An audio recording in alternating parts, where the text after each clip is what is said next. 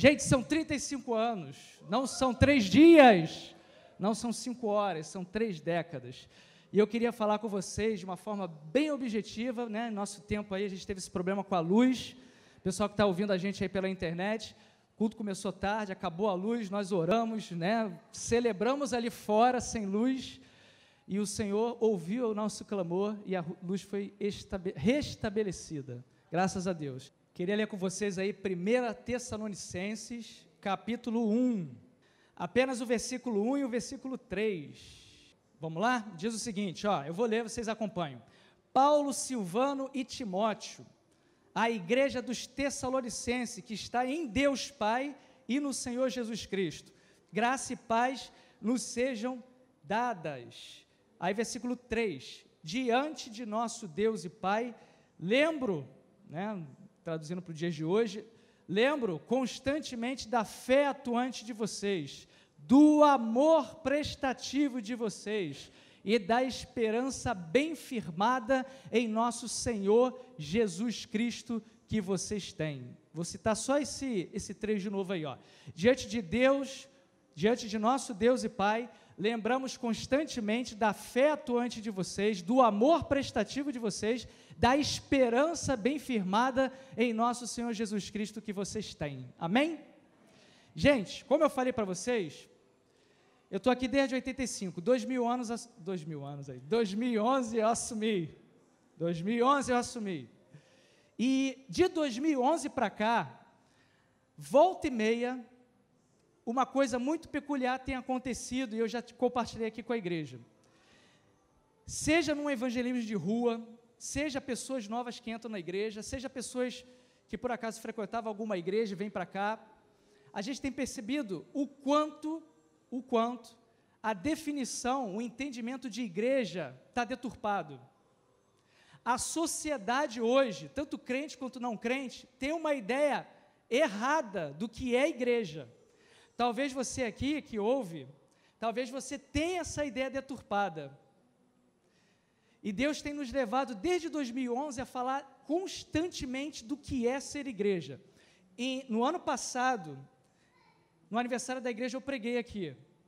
Hoje eu vou continuar essa palavra do mesmo tema num livro diferente, porque no ano passado nós falamos na igreja de Corinto e agora estamos falando da igreja de Tessalônica. Então eu queria que vocês prestassem muita atenção. Eu vou tentar ser o mais objetivo possível por causa do horário, mas eu queria que vocês abrissem o coração, abrissem as mentes, abram seus ouvidos para ouvir o que Deus tem para falar com você. Você, não, vou usar um chavão que já virou um chavão evangélico. Você não veio aqui à toa. Sem luz, calor, você esteve aqui, está aqui até agora. Escute o que Deus tem para falar com você. De repente, isso aqui eu não estou fazendo nenhum tipo de sensacionalismo, mas de repente, de repente, pode ser a sua última oportunidade.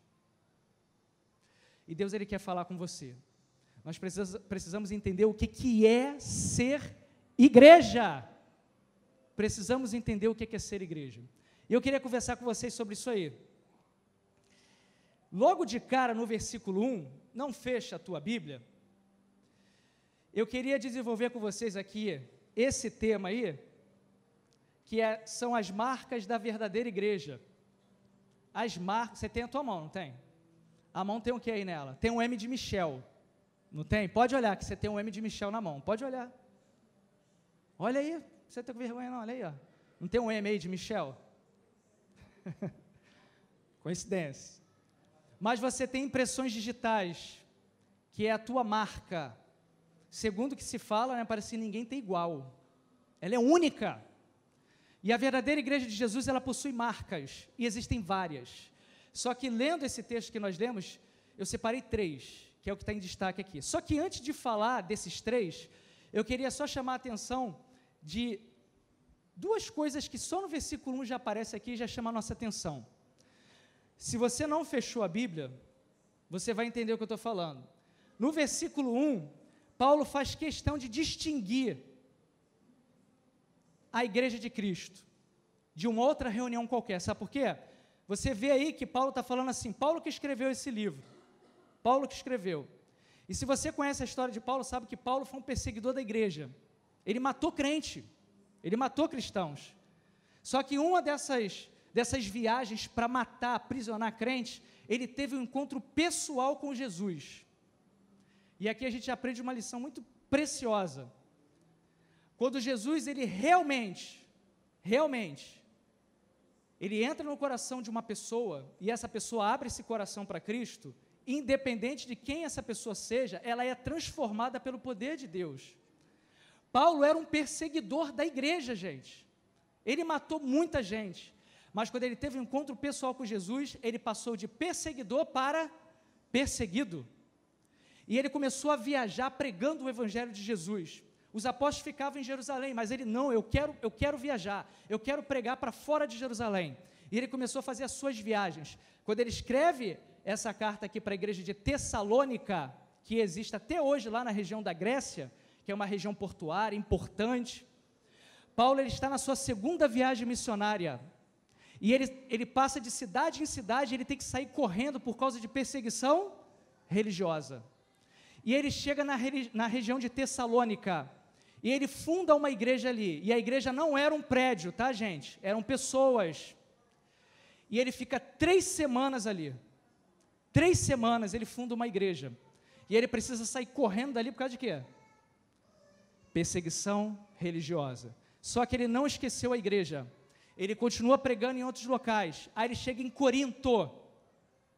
E ali em Corinto, que é ali na região da Grécia também, ele pede o Timóteo, o amigo dele, era um pastor jovenzinho, falou: Timóteo, vai lá em Tessalônica e vê como está a igreja.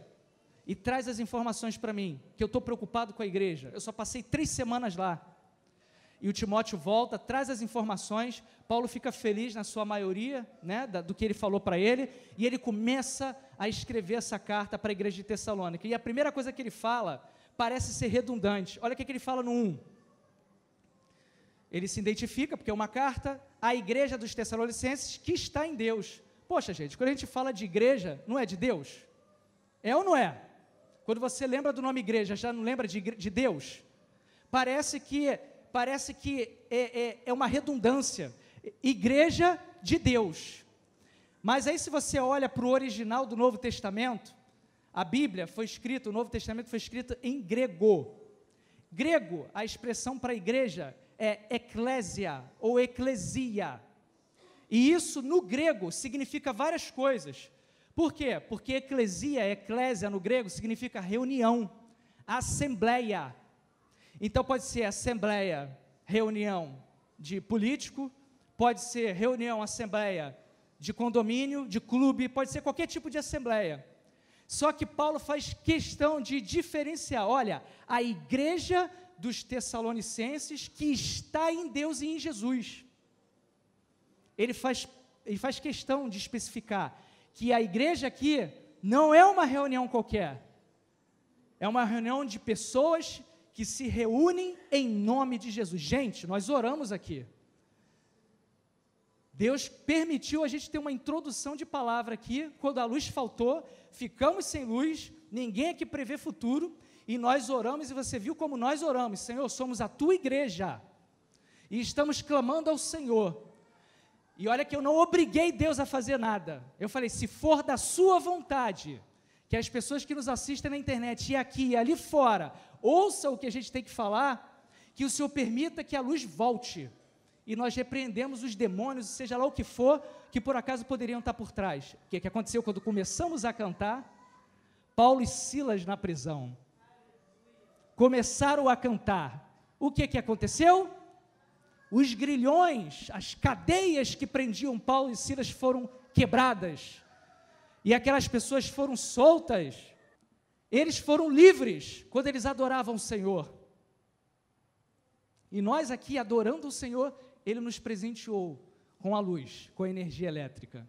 Deus tem coisas para falar para você hoje. Não permita que nada tire a tua atenção. Nada nem o teu pensamento no horário, que eu sei que já estourou. Preste atenção no que Deus vai falar com você. A primeira coisa que Paulo fala, que ele, ele deixa bem em destaque, é que essa reunião era diferente. Quando nós nos reunimos como igreja, é diferente. Eu poderia me reunir com vocês ali para falar de qualquer outro assunto. O poder é diferente. quando nós nos reunimos em nome de Jesus, algo diferente acontece. Você crê que Deus pode fazer algo, já fez, mas vai continuar fazendo algo diferente hoje aqui? Você crê que de repente uma resposta de oração que você tem esperado pode vir no dia de hoje? Então você precisa crer, porque a reunião dos salvos em Jesus, da igreja de Jesus, é algo diferente. E Paulo destacou isso na igreja de Tessalônica. Falou assim: a igreja que está em Deus, em Jesus Cristo. E uma outra coisa que ele fala é que a igreja era dos Tessalonicenses. Não era uma estrutura física, eram pessoas. A igreja, ele é formada de pessoas e pessoas falham. Pessoas erram. E você nunca pode deixar de se reunir como igreja por causa de pessoas. Não deixe de reunir como igreja por causa de mim, ou por causa do pastor, ou por causa do teu irmão que está do teu lado. Eu não gosto de fazer isso, mas vou fazer. Olha para ele aí, olha como ele é bonito.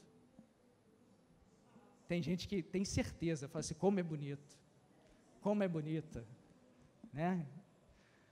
Então você olha para ele e você identifica que ele e você estão aqui em nome de Jesus.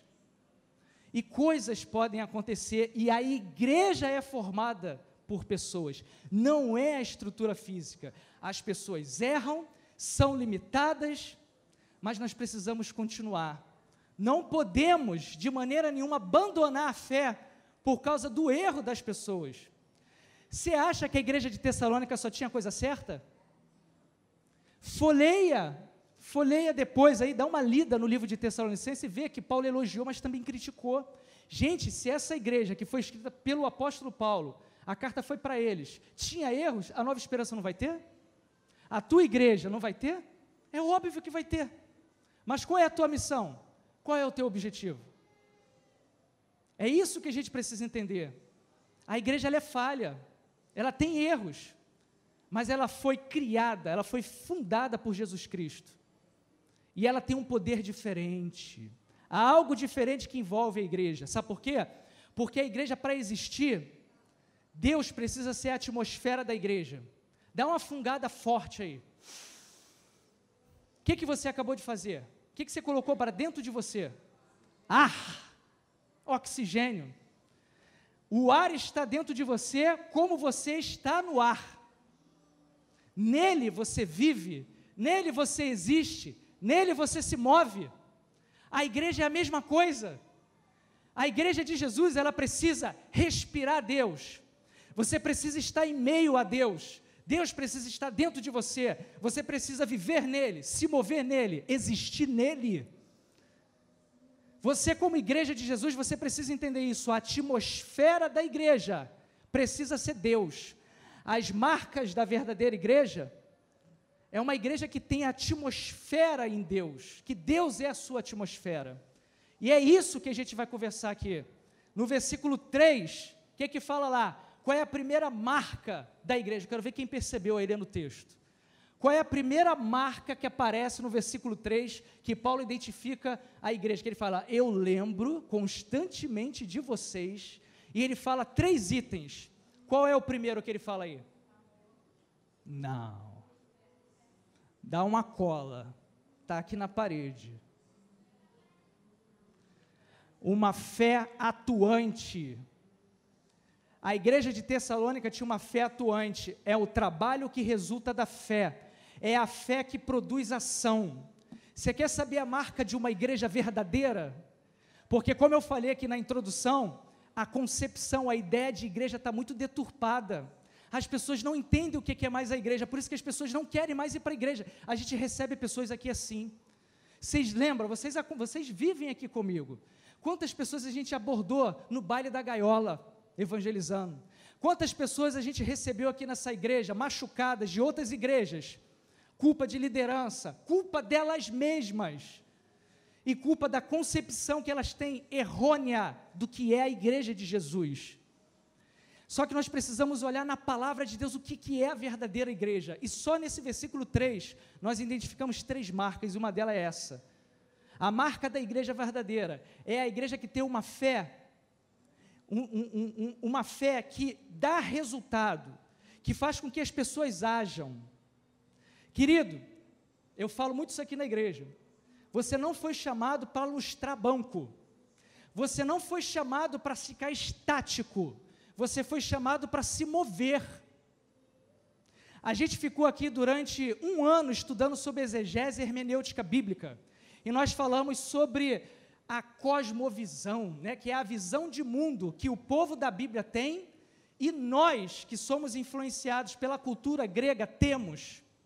O grego é muito assim, pensar, né, analisar. Para eles, no antigo grego, né, o povo antigo, os gregos eles entendiam que o fato de você ficar só pensando era nobre, era bom, era muito legal trabalho braçal, aquela atitude braçal, aquilo ali era de escravo. Esse era o pensamento do grego antigo. E a nossa civilização ocidental foi muito influenciada pela cultura grega. Nós somos muito individualistas, nós somos muito estáticos. Só que Paulo está falando para um povo de natureza grega, e ele está falando aquilo que o povo hebreu vive, que é o movimento. O povo hebreu é movimentado. Nós aprendemos isso aqui na IBD. Eles são de ação. E Paulo está falando assim: olha, eu lembro constantemente da fé atuante de vocês, isso é, vocês tinham tanta fé que isso fazia com que vocês agissem. Se você não age, aí eu falo para crente, se você não age como crente, você tem que rever o teu conceito de fé. Porque se você tem fé, você vai agir. Se você crê, você vai agir. Se você é daquilo, não, não quero fazer nada, então você tem que rever o teu conceito de fé. Por isso que tem muita gente que se frustra nas igrejas, porque não tem fé, só vai na igreja para receber. A igreja é um grande supermercado, é um carrefour espiritual, e você vai lá só para receber. Não, a fé, ela precisa gerar em você atitudes de movimento. E a igreja de Tessalônica colocava em prática a sua fé. Essa é a primeira marca. A segunda marca, penúltima, o amor prestativo. Em algumas versões está o esforço motivado pelo amor. Qual é a primeira marca da igreja? Fé. Uma fé que faz com que você haja, fé atuante. Quando você tem o amor dentro de você, como cristão, você se esforça nessa ação. Aí novamente eu faço a pergunta para crente: o que você tem feito com os dons que Deus tem te dado? Você tem aprimorado ele ou ele está guardado lá? Ó?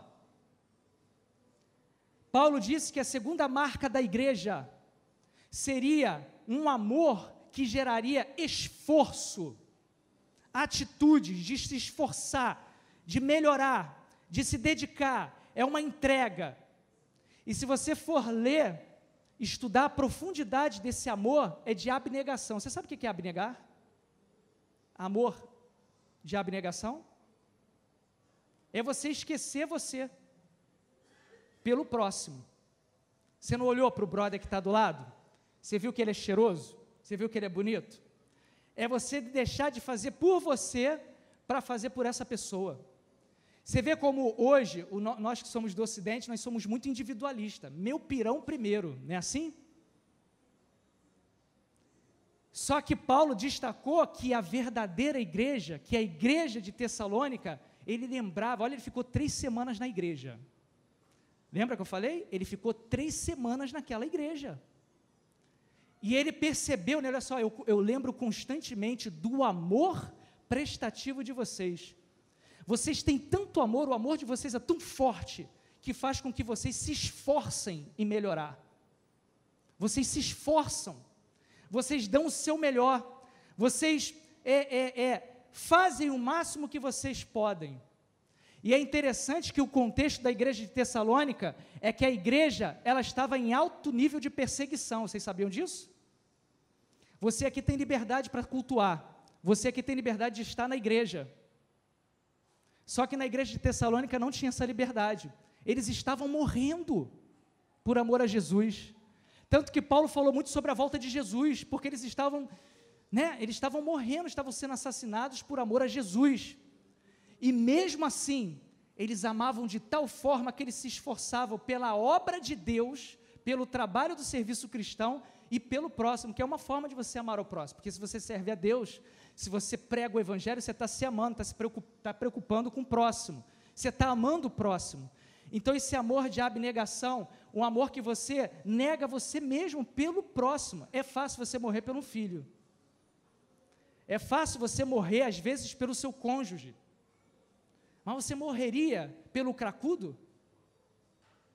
Você entregaria a tua vida pelo maconheiro, pelo traficante, pelo corrupto que saqueia o teu dinheiro? Era um amor que era destacado. Era um amor que fazia com que ele se esforçasse. Eu vou contar rapidamente aqui um testemunho meu. E eu não falo isso para me gloriar, não falo. Mas se Deus permite que a gente viva, é para a gente fortalecer. Porque lembra que eu falei para vocês? Falo aqui constantemente, falei no ano passado, que você vem para a igreja para quê? Para ser fortalecido e fortalecer. É uma via de mão dupla. Não veja a igreja como um supermercado. Você vem aqui para fortalecer e para ser fortalecido. É uma via de mão dupla. Então, quando eu conto algo aqui, quando a Kátia contar algo aqui, quando a Daniela contar algo aqui, é para que você cresça também. Então, descarta, pô, ele está fazendo isso para se mostrar. Não é isso, eu só vou contar experiências que eu vivi. Eu, em 2011, eu assumi essa igreja, vocês lembram? Eu trabalhava num banco. Trabalhei 11 anos nesse banco. E, na época que eu assumi a igreja, eu, humanamente, eu não estava apto. Não estava. Mas eu aceitei o desafio. Quem estava aqui na época lembra. Eu aceitei o desafio. A igreja foi, me colocou como líder e eu fui. Eu estava no banco. O banco em 2012, ele mudou a sua liderança, né? foi comprado. Mudou tudo. A minha cabeça foi a mil lá. E eu comecei a ficar desesperado, porque eu tinha problema no trabalho, eu tinha que resolver problema na igreja, de liderança, uma igreja que quem é pastor e líder sabe que quando um pastor sai, cara, o líder que vem depois, ele tem que recuperar um monte de coisa. Porque a igreja está batida, a igreja está sem esperança, ela fica com aquela expectativa, pô, será que esse cara vai continuar? Então a igreja fica com o pé atrás. Então você pega a igreja naquele posicionamento e você tem que ir lá, tentar recuperar aquilo. Problema no trabalho, problema na igreja, tive que trancar minha faculdade, que depois eu continuei, que é uma das marcas do cristão, é a persistência. Você tem que continuar. Mas naquele momento eu tranquei, porque eu tinha que trabalhar aqui na igreja. Eu fiquei doente, vocês oraram várias vezes por mim. Minha saúde baixou a imunidade, comecei a ficar muito mal. Fora isso, eu tive problemas pessoais. E eu vivi tudo isso nesse período aí de sete anos. Eu sou melhor do que você? Mas eu sei o que Deus colocou para eu fazer. Eu sei qual é a responsabilidade que Ele me deu e eu não terceirizo isso. Deus me deu esse desejo de fazer o melhor. O que eu estou tentando trazer para vocês, gente, é faça o melhor. Seja o melhor. Onde você atua, onde você trabalha como igreja, não deixe passar o tempo, porque Jesus ele está voltando. Vocês conhecem a minha história, tem muita coisa que eu já vivi aqui. Eu tranquei a faculdade umas duas vezes. Problemas, saúde. O trabalho eu perdi, e um dos motivos foi por causa da igreja, porque eu tinha que sair do trabalho para vir resolver problema da igreja. E eu estou desempregado até hoje, mas o Senhor não me deixa faltar nada. Porque é o que eu estava falando para uma pessoa uma vez, eu falei assim: olha, Deus nunca vai abandonar um seu. Se eu, e eu hoje eu estou com sinceridade, estou fazendo para a glória de Deus, Ele nunca vai me deixar passar necessidade. Aí o que, que Ele faz? Resvala em quem? A bênção. Na esposa. Então eu falo, Senhor, abre uma porta. Deus, eu preciso na área de tecnologia, eu preciso, preciso começar a minha área. Aí Deus sabe né, das limitações e tudo mais, o que, que Ele faz? Ele abençoa a esposa. Então a esposa sai de um trabalho, entra no outro, ali ela sobre de, de como é? De, de cargo, né? E ali ele vai prosperando. Eu falo assim: olha, Deus está abençoando. E parece que vai prosperar ainda mais. Por quê? Porque Deus está falando assim: ó, fica tranquilo, continua fazendo o que você está fazendo. Você não vai passar necessidade. Eu abençoo ela no teu lugar. E a benção vai ricochetear em vocês dois. Gente, eu estou contando um testemunho meu. As minhas maiores vitórias que eu alcancei na minha vida foi trabalhando aqui Trabalhe para Deus. Não fique apenas na literalidade, apenas no, no papel. Haja. Você pre precisa ter uma fé que é atuante, que faz com que você haja. O seu amor que você fala que tem por Deus e pela obra de Deus tem que ser algo que gere esforço.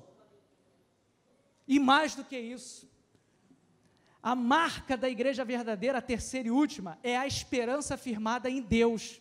É a perseverança que é motivada pela esperança. Os tessalonicenses, eles continuavam, mesmo em meio à morte, porque eles tinham a esperança da vinda de Jesus Cristo. Tem um texto de Coríntios, 1 Coríntios 15, 19, que fala assim: ó, se somente que é para essa vida que temos esperança em Cristo, somos, dentre todos os homens, os mais dignos de compaixão e mais, compaixão e mais miseráveis de todos os homens. Tem muita gente que espera apenas para essa vida. Vem para a igreja, serve a Deus porque quer algo A, quer algo B, e não é assim. Você não pode limitar a tua esperança em Jesus só nessa vida. Se Deus vai me dar uma recompensa e Ele quiser que seja na eternidade, lá é certo. Aqui é bônus. Aqui é bônus. Só que as pessoas têm vindo para a igreja para querer bênção somente.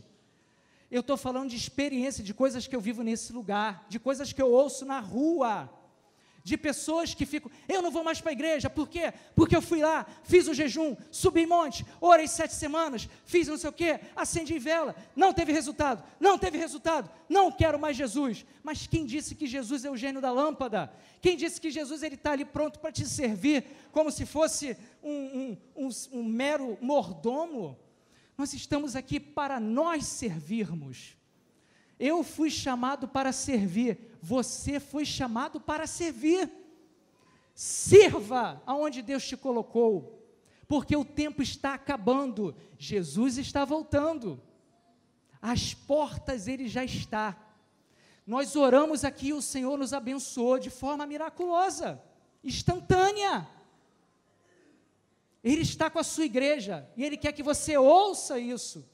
Ele quer falar com você, ele quer transformar você, ele não quer ver você pulando de igreja em igreja. Ele não quer você com uma vida toda torta dentro da igreja. Ele quer que você seja separado. Não é santo com uma auréola, mas é separado. É uma pessoa em que Deus ele vai te usar com poder e autoridade. Ele vai fazer com que você seja bomba no inferno. Só que para isso você tem que se colocar na brecha. Você tem que se colocar à disposição. As pessoas olham para a gente. As pessoas olham para a igreja de Jesus e eles querem ver em nós a solução e a resposta para os problemas dela. E elas cobram isso da igreja. É óbvio que nós não vamos solucionar o problema das pessoas, humanamente falando, mas você tem alguém dentro de você. A atmosfera, o ar que você respira, chamado Jesus Cristo, ele vive em você. Por isso o mal não pode permanecer dentro de você.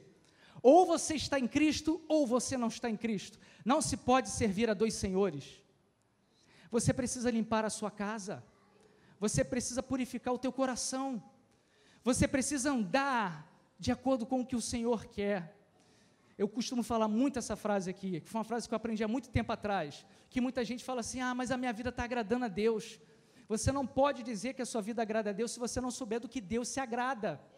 E como que você sabe do que Deus se agrada? Conhecendo na palavra. É por isso que nós estamos pregando expositivamente na palavra porque é da palavra que vem o poder, é da palavra que vem o alimento. Eu poderia levantar a bandeira aqui e falar assim, como eu vejo em muitas igrejas, pseudo-igrejas. Por ah, tá vendo? Olha, eu orei, aconteceu. Olha, agora se ajoelhe diante de mim. Vou lançar uma benção agora em vocês. Eu poderia fazer isso. Eu poderia usar de neurolinguística, poderia fazer é, sensacionalismo aqui, poderia, olha, tá vendo? Deus ouviu, olha, olha. Não. Foi a igreja de Jesus que orou ele ouviu a sua igreja, porque ele disse que estaria conosco todos os dias até a volta dele. Ele disse que as portas do inferno, as portas do Hades não prevaleceriam contra a igreja dele. A igreja dele não é um prédio, não é uma estrutura física. Ele não comprou um prédio. O preço foi de sangue. E ele comprou vidas. Ele comprou eu e você. Por isso que quando nós nos reunimos é diferente. Não é uma assembleia política, é a assembleia do povo de Deus. E onde o Espírito Santo ali há liberdade, onde o povo se reúne, ali Deus se faz presente. Peça ao Senhor para santificar a tua vida. Nós estamos aqui há 35 anos nesse lugar. Não é fácil ser igreja nesse lugar. Não é fácil. Não é fácil. É, a gente, eu costumo falar que a gente já fez muitos malabarismos administrativos para esse lugar não fechar. Não existe mais culto à noite no domingo, por causa de um desses malabarismos administrativos. Muitas pessoas já passaram por aqui, já deram o seu sangue, como eu citei aqui, irmãos que deram o décimo terceiro inteiro para construir essa estrutura. E eu não vou falar nem de coisas físicas, já se doaram aqui para Deus, para a sua obra. Não é fácil ser igreja nesse lugar. Não é fácil. É difícil. A pergunta que a gente tem que se, sempre se fazer é qual é o meu papel no reino de Deus? O que eu tenho feito para fazer a diferença nesse local ou no local onde Deus me colocou? Qual é a diferença que eu tenho tido? O que, é que eu tenho feito? O que, é que eu tenho feito? Muitas pessoas passaram por aqui, nesses 35 anos, trabalharam, se aprimoraram, melhoraram e foram para outros lugares. Se você for, isso é para a glória de Deus, se você for pegar essas pessoas que estão em outros lugares e você tirar, se você conseguisse tirar, se você conseguisse tirar tudo que ela aprendeu aqui nesse lugar, talvez elas não exerceriam com excelência o papel delas em outro lugar. Porque Deus ele está na sua igreja, e a sua igreja precisa estar em Deus. E o Senhor usa essas, essa comunidade, né, essa, essa, esse, essa reunião de pessoas em nome dEle, para que nós sejamos fortalecidos, fortalecemos e esperemos a volta de Jesus Cristo. Esse é o papel da igreja, essas marcas precisam estar no nosso coração. Você precisa continuar. Se você não continua, você tem que rever o teu conceito de cristão. Se você hoje tem um histórico de Fiquei na igreja, saí da igreja. Fiquei na igreja, saí da igreja. Estive anos X. Se você faz um cálculo aí, nos últimos 10 anos, quantas igrejas eu passei? Você tem que mudar isso. Você precisa mudar isso. Tem alguma coisa errada. O conceito de igreja está alterado dentro de você. E Deus fala para você hoje: mude isso. Mude isso. Mude o conceito de igreja dentro de você. Se você faz um cálculo, estou sendo bem simples, 10 anos cinco anos, três anos, em quantas igrejas você passou nesse período, você precisa trabalhar coisas dentro de você. Você não foi chamado para ser servido, você foi chamado para servir. Sirva, desenvolva o teu dom, evidencie isso dentro da igreja. De repente você fala, Michel, eu sou muito tímido, não consigo falar em público, não consigo pregar o evangelho na rua, não consigo entregar um folheto. Você está limitando os dons espirituais só isso, aos dons evidenciais, né? Não. Quer ver uma coisa? Simples. Não responda. É uma pergunta retórica. Qual foi a última vez que você sentou do lado de uma pessoa e você apenas deu o seu ouvido para ela falar? Se você não tem a possibilidade de cantar, se você não tem a possibilidade de pregar em público, falar em público, se você senta e ouve uma pessoa. Seja igreja. Tiago 5. Confessai vossos pecados uns aos outros para serdes curados. A igreja deixou de falar um com o outro, de ouvir um com o outro. No passado, muito tempo atrás, uma vez uma pessoa falou uma frase muito feia aqui dentro. Muito tempo. Eu não gosto desse momento de confraternização. Que bom é ter amigo, né? Que bom é, né? Aquelas musiquinhas, amigo, alegria em ter você aqui. Então, tipo assim, aqueles momentos de, de comunhão que a gente faz na igreja. Eu não gosto disso, porque eu tenho que abraçar o irmão suado, ter que abraçar o irmão que às vezes está fedendo. Eu não quero isso. Eu ouvi isso aqui dentro, há muitos anos atrás. Eu ouvi. Eu falei, hoje eu penso, fazendo essa palavra, eu pensei, eu falei, gente, qual é o conceito de igreja que essa pessoa tem? Hoje essa pessoa não está em igreja nenhuma. É uma pessoa velha já, não está em igreja nenhuma. E naquela época era rato de igreja, ó. vinha e saía, culto de manhã, culto de noite, quarta-feira, terça-feira, ar livre, pregava, dirigia, e hoje não está igreja nenhuma. Falo para vocês, jovens, porque sois fortes e já vencestes o maligno. Muitos de nós que somos jovens achamos que, ah, tempo vai demorar a passar. Querido, essa é a melhor época. Seja igreja hoje. Velhos, anciões, vocês são experientes. Use a experiência de vocês para vencer, para fazer diferença. A bênção, a porta não está abrindo, possivelmente porque você não está sendo igreja, talvez seja isso. Sua vida espiritual está travada. Não gosto de usar essa expressão, mas vou usar para entender. A vida espiritual está travada, nada acontece, pode ser porque você não honra a Deus com aquilo que Ele te deu. E você vai continuar orando e não vai acontecer nada, porque você não está agindo, você não está tendo amor prestativo e você não está perseverando. E isso para todos, inclusive o pessoal que está ouvindo a gente aqui na internet. Sua vida está travada, não é maldição hereditária, não. Sua vida está travada, não é porque fizeram uma macumba para você, não. É porque você é um crente falso. É porque você é uma pessoa que não presta culto verdadeiro a Deus. É porque você, ao mesmo tempo que quer a graça de Deus, você vive no pecado. E você acha que você está ganhando o mundo com isso. A graça de Deus não pode ser banalizada. Ah, tem que haver uma mudança de vida, tem que haver uma transformação de vida que só o Espírito Santo pode fazer. Ouça o que o Espírito Santo diz à igreja, porque Ele é o Senhor da igreja. É Ele que colocou você como igreja, é Ele que te chamou, é Ele que te ama, e o Pai Ele ama, por isso que Ele exerce disciplina. Desconfie da igreja, do líder que passa a mão na sua cabeça o tempo todo. Desconfie da igreja que só quer você para pegar o teu dinheiro. Que a, a base para você exercer qualquer coisa na igreja é o dinheiro. Desconfie. Agora, fique com os teus ouvidos atentos. Se o teu líder chega para você e fala assim: oh, você está em pecado, senta aqui e vamos orar. Se arrependa do seu pecado, deixa o seu pecado. Eu quero ajudar você. Esse é o verdadeiro líder, essa é a verdadeira igreja. Não permita que o tempo passe e você se deixe ser envolvido com as coisas maravilhosas dessa terra que vão te levar para um abismo lá na frente.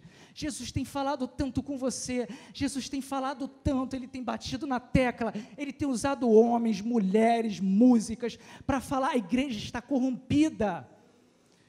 A igreja está corrompida, gente. Vocês sabem disso. Está muito fácil ser crente hoje. Não, não negue o seu eu. Não, não carregue a cruz, só vem aqui e senta. Mas o Senhor quer mudar você. Quando você recebe Jesus como Senhor, dizia Billy Graham, quando você recebe Jesus como Senhor, Ele te tira do mundo. Quando você se santifica, o mundo é retirado de dentro de você. Então tem muita gente dentro da igreja que aceitou a Cristo, que anda com Jesus, mas o mundo está dentro dele.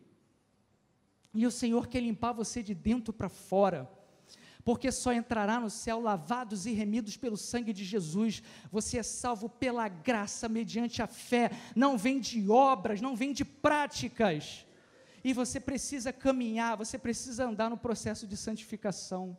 Ele quer mudar a sua vida. Olha a ordem cronológica: a fé que se relaciona com o passado, o amor com o presente e a esperança com o futuro.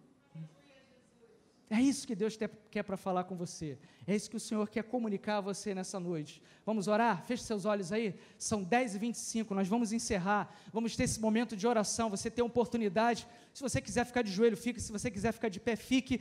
Mas eu queria que você falasse com Deus da forma como você quiser consagra a sua vida, consagra o seu namoro, consagra o seu trabalho, consagra o seu dinheiro, consagra a sua família diante do Senhor fala: Jesus, eu quero mudar, eu quero que o Senhor entre no meu coração agora e mude a minha vida.